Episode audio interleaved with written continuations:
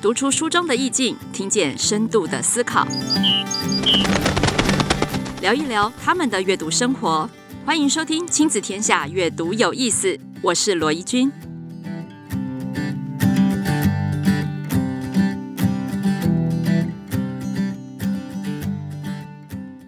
Hello，大家好，欢迎回来，阅读有意思，我是罗怡君。哎，今天我们的阅读大来宾是我们开台的第一集来宾，结果今天用新面孔来跟我们见面。本来是品学堂创办人、阅读理解学习志总编辑，现在又多了另外一个头衔，好像听说最近又有新宝宝出生了，是不 是？哦，这误这会个了。很大 大的八卦。对对来，欢迎黄国珍老师。，是各位朋友，大家好，我是果真。哎，最近有什么好事要跟我们分享？啊有，的确有好事哦，真的像是一个新宝宝诞生哦。啊、我们品学堂在过去这半年来不断的规划哈、而且也其实是好几年，很多家长跟老师的回馈都希望有没有一个针对年龄层更小一点的孩子哈、可以读的杂志。那我们就跟亲子天下这边啊、经过了很长的规划，我们今年的六月份啊就会有一个试刊出来，九月份呢嗯就会正式跟大家见面。所以叫阅读理解 Junior，, Junior，对所以就是少年版哦是。好，那为什么会有这个少年版？这个少年版担任一个很重要的功能，嗯，就是它有一个线上线下整合的一个动作。是好，那这个动作为什么要特别讲？为什么今天要邀请国珍老师呢？其实就是因为这个动作无形当中在帮助我们家长解决一个很大的这个烦恼。这个烦恼好像又不是这么的明确，所以我们今天来好好的谈一谈。好，哎，我们今天要谈的就是所谓分心世代。我想分心世代大家应该不用多说了，嗯，每个家长在家里面应该看到都已经快吐血了。国珍老师家里有两个小孩，对不对？对，他们也呃会让你吐血吗？他们也会分心呐、哦呃他们也会分心。跟我们分享一下嘛，我好想知道你们家的分心跟我们家的分心有没有一样？好，OK，呃，我两个小孩啊、呃，哥哥现在是国一，嗯，那妹妹呢现在小学五年级哦。那他们就是呃数位原民嘛，所以小时候很有趣，他们只要看到荧幕就会拿手指头去拨它，还不会还不会讲话，就是看到荧幕不管大小就用手指头去拨它，先滑，对不对？先滑一下，他所以就是那个滑世代也是他们的行为创造出来的啊、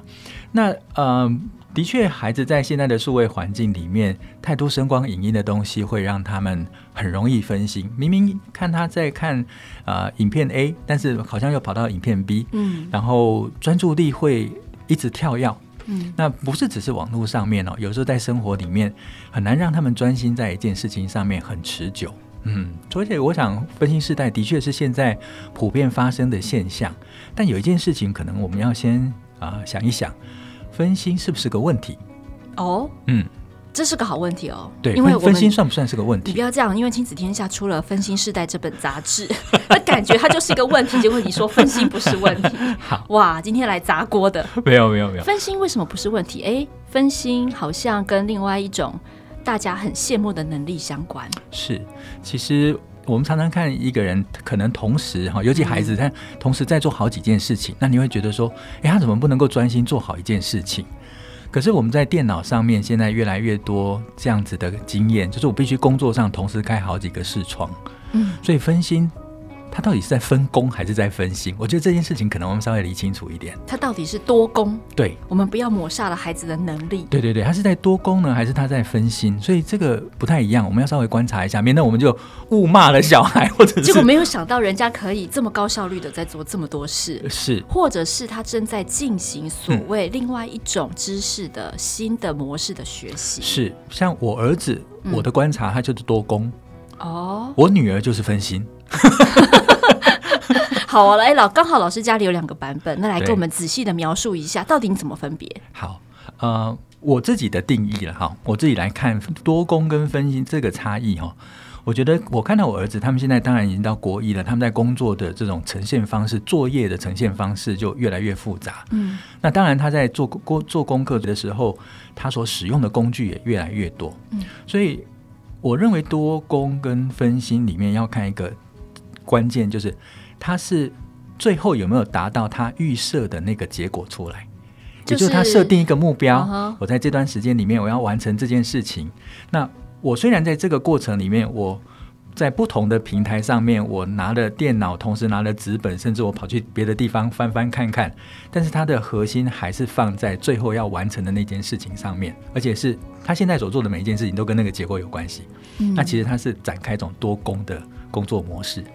有点像他脑袋里面比较发散式的去搜集各项资讯是，但是他都是为了最后的目的去做输入。对，嗯那分心呢？是他说好要做好一件事情，但是做着做着就跑去做另外一件事情，跟他原先所设定的结果没有关系。等一下，老师，这有一个非常关键的现场，嗯，冲突现场，我来还原一下给你听。好，就是明明他是分心，可是。呃，我告诉他说：“哎、你分心了。啊但他说：“没有啊，这个跟我作业有相关呢。 明明就是你看，这个是我老师叫我们做宠物作业，我在看猫啊，我在看什么啊，我在看什么啊？那到底是多功还是分心？好，他的确在看猫，跟他要做宠物作业有关系。可他看猫的过程里面，他的动机是不是纯粹跟他的作业有没有关系？他看着看着就开始变成他自己喜欢的没错，呃目标，他自己喜欢的，他就一直在那个时间里面，甚至无限的延长了他在看猫咪的时间。真的就跑去黄蛤蟆了。对，然后就没有回到他原来的工作上面哈，这个就可以比较确定他是分心。嗯嗯，像我女儿就会，她也很喜欢小动物啊。嗯那前一阵子一直吵着说她要养猫，所以她就自己就先看了很多关于猫的内容。那的确就像你刚才一样，我说你不是说你要做功课吗？那她就说，诶，可是我要先看这个。那看着看着，她也说跟功课可能有关系，可是看着看着她就忘了做功课，时间就变得很长。所以这个在时间上面跟结果上面的两个条件，我们就拿来判断它到底是多功还是分心。阿内利西安诺嘎进来，来， 你给了你的女儿什么样的建议呢？呃，好，我们就从啊、呃分心这件事情，我们再来想看看哈、其实分心很自然。我刚才为什么说分心是不是个问题哦？我觉得分心是每一个人自然都会发生的事情。包括我，呃，你其实倒过来讲，不分心是很难的事情。对啊，所以才要静坐啊、嗯冥想啊。对，exactly。我以前哦，在有一阵子我去练瑜伽哦，那瑜伽 什么老师你去练瑜伽哦，哦，这个画面，好，我赶快回来。 那呃老师就说好，你现在要坐下来哈，然后做完这些动作，你现在沉淀下来，然后开始冥带一点冥想，冥想然后你就想一个花在你的心里面打开来这样嗯子、啊，那画面是很美的。可是才还没有开完，就别的杂念就跑进来了，然后又从头开始，从花苞一路要把它打开，可是它就没有办法把那朵花完全展开来，嗯哼中间不断的有别的 有想法干跑扰进来，，对，嗯所以其实对一个大人来讲，要专注哈，不分心其实是很难的事情，那更何况是小孩子。嗯那科学家有做过研究，就是一个人专注的时间哈，嗯跟年龄的关系哈。嗯，那科学家的研究哈，就是一个人专注的时间跟他的年龄的关系是他的年龄乘以三，就是他能够专注的时间所以年龄平均值。越大越能够专注没。嗯有照道理说，没有没有对，年龄乘以三呐、啊，好，例如说，是呃，五岁好、乘以三就是十15五分钟嘛，分钟好、那我们会想说，哎，那这样子好，那我二十岁乘以三，那就一小时啦，对不对？没有，科学家的研究让人有点沮丧哈、哦，就包括成年人一个人平均专注的时间大概就是二十分钟，二十分钟而已。那已经很厉害了。哎嗯嗯，所以表示说我们在专注上面，在生理条件上面，在没有被训练过的状态下面呢，我们自然的条件上面最长就是二十分钟。分心可能是要注意周围的线索跟环境。嗯，其实分心这件事情对原始的生命状态是好的，是因为啊，它可以打开天线般的随时注意旁边发生什么事情，这跟他自己的安全是有关系的。所以这个分心，坦白讲，它在整个人的生活里面，我们自身的条件上面，它本来就存在。嗯那我们现在是因为我工作上面，可能过去从工业革命以来，或者是更多的社会上面的呃工作形态的改变，我必须在一件事情上面专注很久，或这个专注会有助于安全，有助于生产的效率，所以我们就会开始非常重视专心赞这件许事。专心。对，我们在嗯赞成赞美他很棒，专心很好哦。但其实，在真正的原始的身身体上的条件，分其析实分析是自然的，嗯所以我们是不是要把它当做是一个问题来看？我倒觉得先不要那么严肃，否则我们就会下重药，或者我们就会采取比较对激进又的要手开始段。禁止了，对嗯不对？是，然后一禁止，其实那个冲突或者是效果常常不是我们原先所预期的。嗯，那如果我们今天知道说专注其实是有限度的话，那我们其实要回来的不是让孩子不分心，而是培养孩子如何持续的专注。所以是顺应这样子的一个自然条件，嗯去设计我们的工作形式。嗯嗯嗯哇，这就是这回到老师的本行设计 哦。好，来，老师，那你怎么设计你的孩子？你怎么教你的孩子重新设计这个所有需要呃这个专注的一个内容？好，呃，我因为跟我相处最久的哈，就是我的小孩嘛，嗯是所以我啊常常把一些东西拿来他们做实身上验，做实 验，然后有效我就会拿出来哈。那我女儿刚才讲到，我儿子是多功，那我女儿呢，就是真的是分心哦。那前面讲到一个人的专注时间大概就是二十分钟，所以我们知道 TED 演讲设计成十八到二十18分钟，嗯其实是跟这个专注力是有关系的。哦，表示说人的黄金专注时间大概就是十八分钟左右。嗯，那我们在学校里面哈。呃，可以把功课或者是呃学生的学习啊，切成四个阶段，呃，每个阶段十分钟，四个阶段加起来就四十分钟，那一堂课四十五分钟嘛，哈、去头去尾，一堂课里面把一个任务切成四个阶段，嗯，每一个阶段呢，给予他不同的任务、操作的方式，甚至是任务的内涵。那我们其实会因为这个工作，在这十八分钟里面或十分钟里面，我就专注在这件事情上面。当我的注意力逐步的要嗯下降下降的时时候，候，我们就刚好做一个中，呃，停中止间休息，然后嗯做第二件事情。我们来看看你刚才完成什么，嗯我们要去鼓励他完成的部分。嗯嗯那透过这个正增强呢，让他再进入到第二个人物循里环面，里面对嗯，那就会有第二个十分钟。嗯了解，那第二个十分钟完成之后呢，我们再回来，像教练一样说啊，你前面做的很好，但是什么地方你如果做得更好，你后面的任务就可以做得更棒所，以立刻给他回馈，立刻给他回馈是最好的。嗯，那我觉得，尤其在专注力上面的训练啊，如果有人陪伴，然后在旁边支持他，对于专注力的养成是有帮助的。因为这样子的陪伴跟旁边的鼓励，会对这件事情专注是获得正向鼓励的这种感受呢，会持续正增强他专注的表现。嗯所以呃，例如说阅读上面，呃，一篇文章给呃我女儿，那她也会也会读我给她的东西哈、然后她就会先看，我说好，那你先看完十分钟，看完之后我就跟她聊啊，诶，她这篇到底在讲什么？她就会跟我讲，哇，好棒哦，你有没有发现这件事情？爸爸读好久才知道。啊，好假哦，没有，我们两个小孩都觉得爸爸很烂， 那他们两个演很的很强，烂，是不是？他们都觉得他们两个很哦强，好嗯爸爸很笨，都要他们教他。好，那第二个阶段呢，就是跟他讲说，哦，好了，那你画看看，你们上一次不是你们老师教你们画心智 心智图啊，嗯，你画看看，爸爸想看看那个，然后他就画画画，画完之后就说，哦，很好诶，这样子，原来刚才你没有看清楚的那个关系呀、啊，你看这样画了之后，爸爸都懂了。好，那接着呢，就到后面来看，他就可以去做做一些反思的练习。嗯嗯，那接着呢，再来最后一个是，那我也看嘛，我也花一点时间，那就跟他讨论他最后读完的想法，这样。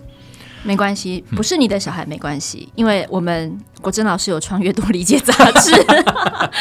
没有，因为你也的确也把这样子的一个形思评鉴啊，或者是在中间学习的过程，也对拆解了不同的方式，对甚至到这次的 Junior 版，我觉得你是针对分心世代去做了一些调整，嗯，比如说线上线下这个双阅读素养，可不可以跟我们多说一点？好，不过我稍微要补充一下哈，就是我跟我女儿在聊这些事情，我并没有把它当做说，哎、我要给你口试，因为嗯如果那不口试，是一个考试对的感觉我比较像是跟她闲聊。嗯啊、就其其实坦白讲，孩子越来越大，不一定有共同的话题。对，可是我们可以透过跟他共同阅读的时候，找到可以对话的机会。那我其实很珍惜这样的对话的关系哦。那刚才你提到说，呃，新的呃阅读理解 Junior 这个杂志没有错，我们其实在整个大的框架上面，其实回应的就是呃阅读历程跟阅读素养上的建立，但呃更特别的一个是双素养的这个概念哈、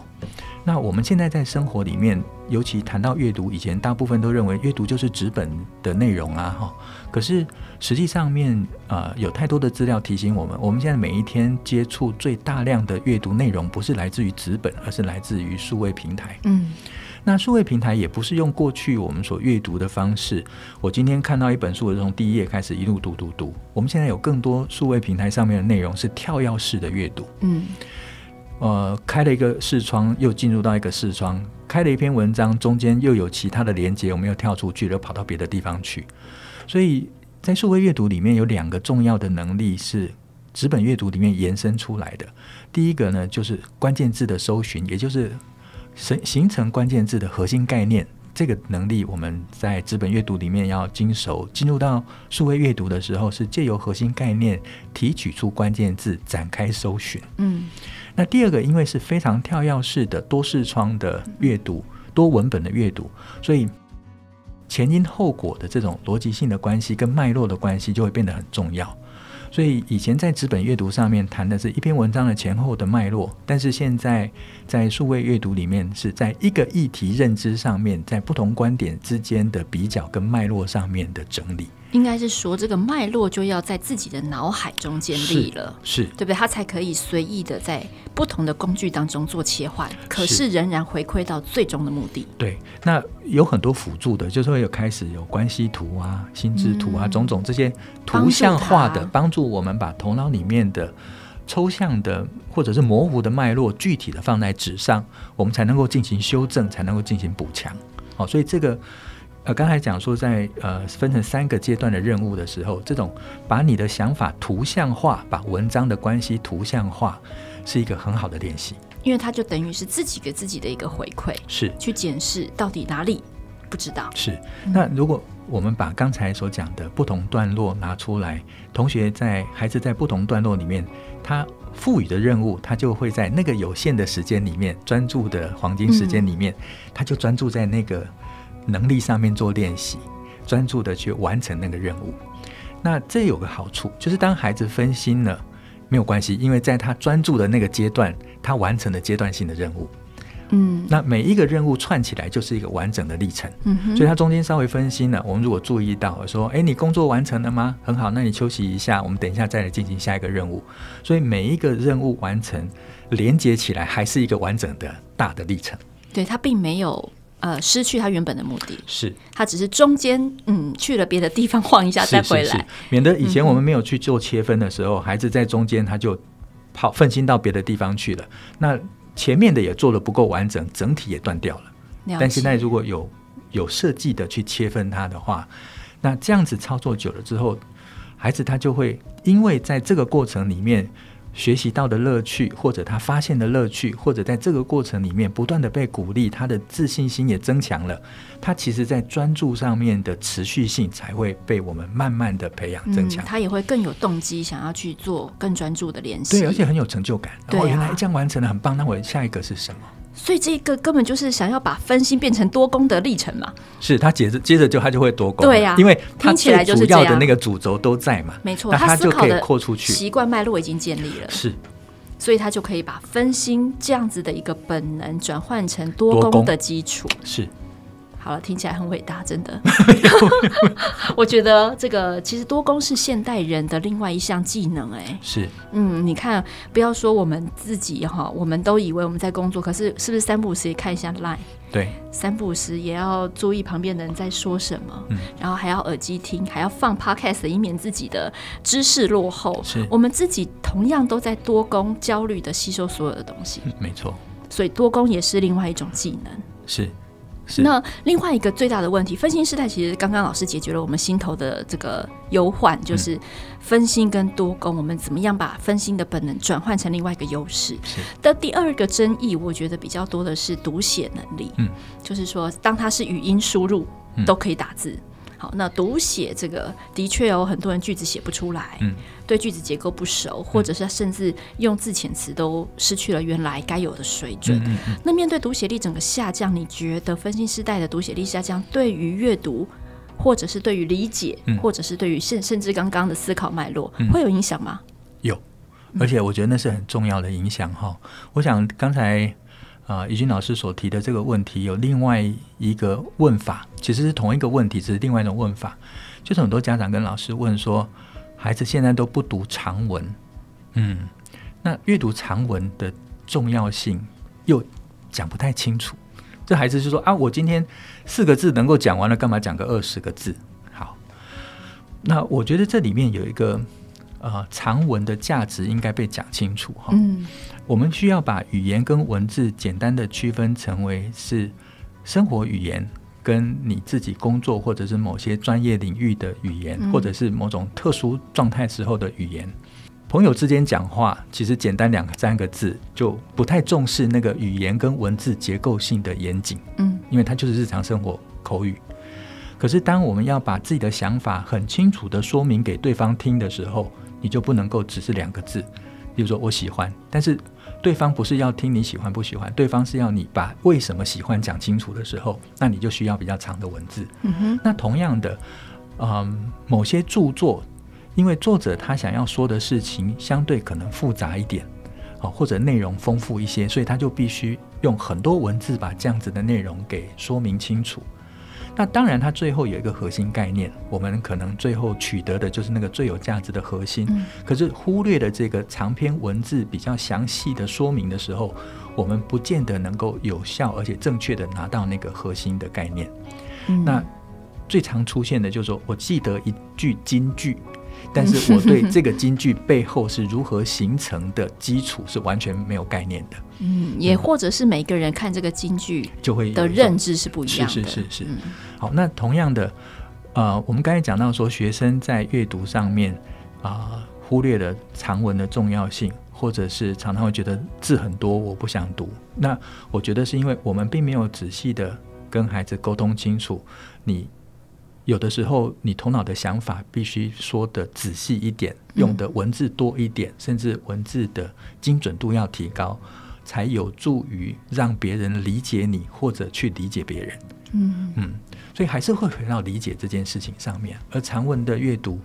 对这种持续性的思考跟持续性的说明，其实是非常有帮助的。嗯嗯那如果是照这样子讲的话，其实我们真的就应该要从小学阶段，比如说五六年级阶段开始，慢慢有意识的、有目的的嗯去引导孩子进入长文的嗯世界里面。但我觉得这里面就是一个美感的地方哦，对啊要稍微注意一下。嗯我我这边可以再拿跟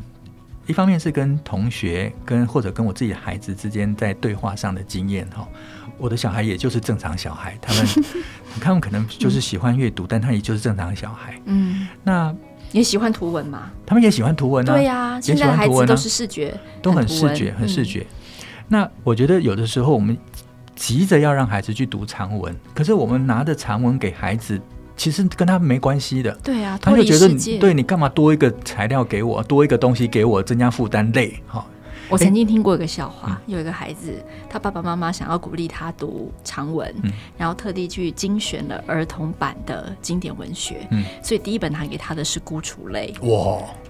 然后这个孩子完全进不去，嗯可是完全进不去的原因，就可能就是国珍老师刚刚等一下会说的，嗯那个情境跟他是完全脱离的。是啊，嗯，那这样的话，我们要怎么样选择素材？好，我稍微再补一下刚才你讲的哈、我说那个题材跟读者关系很重要，是因为有关系才读得进去。我拿一个最简单的例子，看韩剧，你看了一个没感觉的韩剧，你看两集都觉得很烦，嗯可是你看到那个韩剧，你很喜欢，三十集都追下去，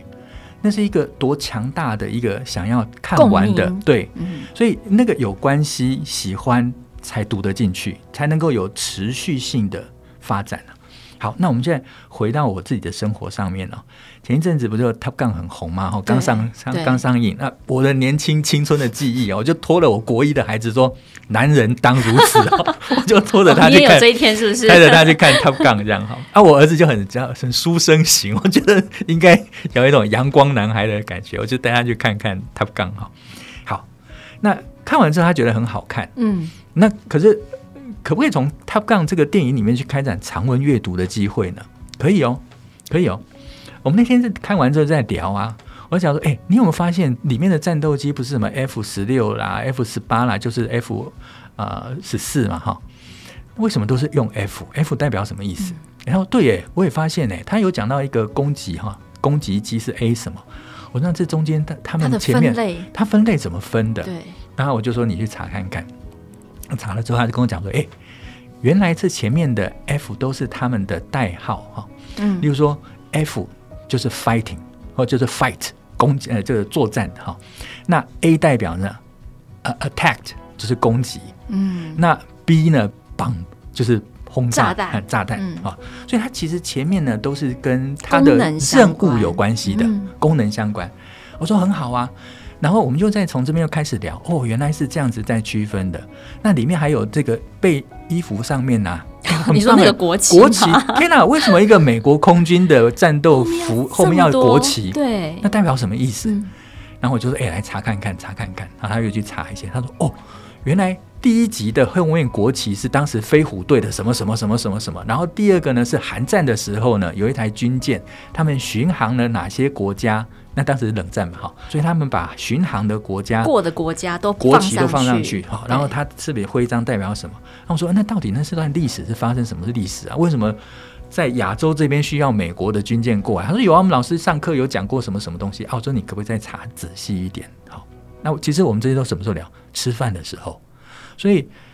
我们试着在生活里面找到他有兴趣的话题，但是我们丢了问题，等于是小任务，然后让他去找一些资料来分享给大家。所以在这里面其实是一个主题性的阅读、问题的探究、长文的阅读，还有表达上面的分享，全部都在这边。那我觉得最棒的是能够增加亲子关系，然后能够了解我孩子到底现在他的学习表现是什么。如果放到教育现场的话。所以吃饭也是一门资讯课。 是，大家不要默默的吃饭，真的吃不过刚刚呃，国珍老师说了这一段历程，大家有没有发现？其实国珍老师做了一个最关键的动作，叫做你在提问。对参与他们提好，这个提问其实并不是每个孩子哦，他看完他不见得脑筋会有这个问题哦，嗯他不见得会对这件事情好奇，嗯所以呃，国珍老师扮演的角色就是，哎，我试着丢一些问题，看看你对哪些问题感兴趣，是然后你再从那个问题作为起点，开始去一连串后续的探索。是好，那这个提问力，如果假设家长不一定有能力，嗯那孩子或者是其他的大人应该怎么样练习这样子的一个提问？嗯，大家可能会听到我刚才并没有问说你觉得好不好看，真的哎，哈你真的没有讲过这句话我哈？没有，我刚才从头到尾哦从没头有到尾说好不好看都没有哦，哦有没有好好不好看，好不好看就好我以为看你嘛。剪掉 了。我从头到尾都没有问好不好看，哎，为什么？因为好不好看其实那就个人嘛，好看就好看，不好看就不好看嘛。而且好嗯不好看就是一个就是一个很单纯就的很回个应，人他也没有什么好啊多聊有没有的。好不好看？当然可以开展，例如说好不好看，好看好看在哪里，不好看在哪里，可是那都对到一个点。可是我们刚嗯才问的问题是从一个点可以开出一个面，甚至一条线出是来。的，所以我跟孩子在对话的时候，呃，并没有很刻意的说我要去问他什么，而是我是带着一种好奇，我有发现什么？等一你有下没，有发但是现？你问他的那些问题，你是打从心底真的不，你也不知道吗？ 部分不知道。所以还是会有演的这个部分。 对啊，对啊，对，家长一定要稍微演一下， 家长要稍微演一下。那哦，呃，你呃刚才你提到说怎么去嗯问这样子的问题哈，嗯我觉得问问题是需要练习的。嗯，嗯，一开始我觉得，在我小孩子很小的时候，我常常问他说：“哎、你有没有发现什么有趣的事情？”哦，例如说刚才看完电影，你有没有发现什么有趣的事情？对我来讲，飞机编号上面的英文字的缩写对我来讲是有趣的。因为明明是飞机啊，它为什么加一个什么什么，而且加的好像很复杂的样子啊？国旗升到一个为什么一 个对呀、后面听说空腹有中华民国的国旗嘛，对还成为社群文章嘛。对对对，嗯所以我通常都会放在那个有没有发现什么可以分享、可以讨论的，我就放在这个地方。嗯啊，大家也不要想说我一定要问什么很很很有厉学害的问问题，很没有厉没害有的没有问没有题嗯没有没有，搞不好是因为你问了这些问题，才发现背后有很厉害的道理在里面。是、嗯观察力。是，嗯然后像我我太太跟女儿，有的时候他们在吃饭的时候看到就，诶，我觉得刚才那个什么东西很好看，然后他们就会开始讨论那个关于好看的事情。哦，然后他们在讨论的过程里面会加上说，诶，我之前又看过什么，然后会怎么样怎么样。所以并不一定要去问一个很有深度、很有学问，甚至要去思考说，我这样问是不是一个好问题？没有，有的时候是一个平常的对话，才有机会开展出有价值的问题出来。嗯，其实我觉得在这边要鼓励一下家长，嗯很多家长都会觉得我真的不会问问题，嗯，或者是我问的他好像都不感兴趣，对，啊，很多会有这样的挫折我感。觉得问的会不感兴趣，绝对不是当下的问题，嗯可能是日积月累的某种关系，以至于他对我们问的问题已经不感兴趣。了解，可能出问题的不在问题本身，本身而而是是在在关系于其他的部分是好关系。不然的话，其实我们每一个人，其实老实说，心里面在过平常日子，都会发现生活当中，你脑袋其实是有很多问题的，嗯，只是你没有意识要把它留下来。对，嗯，国政老师刚讲的这个例子，刚好也让我想到，我们家新买了几罐啤酒， 这啤酒我都还没有看清楚，我只看得到它的口味。是但我的孩子就突然说：“妈妈，这上面台湾的没有一颗一颗的，但是日本进口的啤酒有一颗一颗的点字。”哦，他就发现了点字，盲人点字。对耶我想说怎么这么厉害？我喝了一打了，我都没有发现。 我就说那上面点字是什么意思？啊、他就说你自己不会去查，哎、对，马上一拳被打到，我就说我懒得查，你帮我查一下。是他就查了，上面是清酒啊啊、那结果呢，他就把这个呃小故事他的小发现写在联络簿上，啊老师就给他回馈，老师说、那你知道我们的纸钞也有点字吗？啊，是是是是，对是，然后呢，他就问我说：“你知道吗？”我说：“你妈不知道。”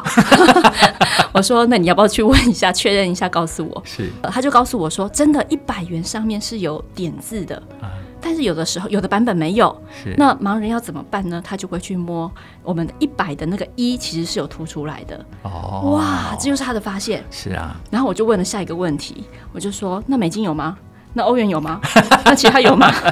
他就觉得我好烦哦。是但是边骂我的同时呢，边赶快去找。是这或许也是跟国珍老师刚刚的历程有异曲同工之妙。是所以也就是说，呃，回过头来，如果爸爸妈妈没有办法提供这样子的陪伴，那或许分心世代下面有一个比较呃类似像这样可以辅助他们线上线下，透过关键字，透过小任务的拆解，然后去检视学习历程，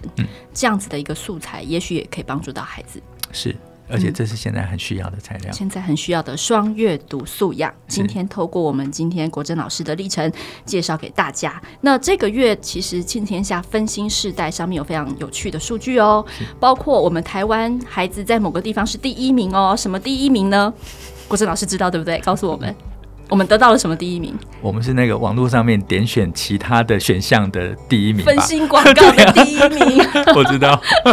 好，那么呃，既然台湾孩子在这个地方第一名，所以更有机会转念成多功。是这样子的一个功能。那邀请大家进一步了解《分心时代》亲子天下杂志，也邀请大家进一步了解阅读理解 Junior 少年版的诞生。今天再次感谢国珍老师跟我们不客气谢谢呃带来新知跟新面貌，希望下次看到你，你又生出另外一个宝宝了。 是好，那大家下次再见喽，拜拜。是，谢谢各位，拜拜。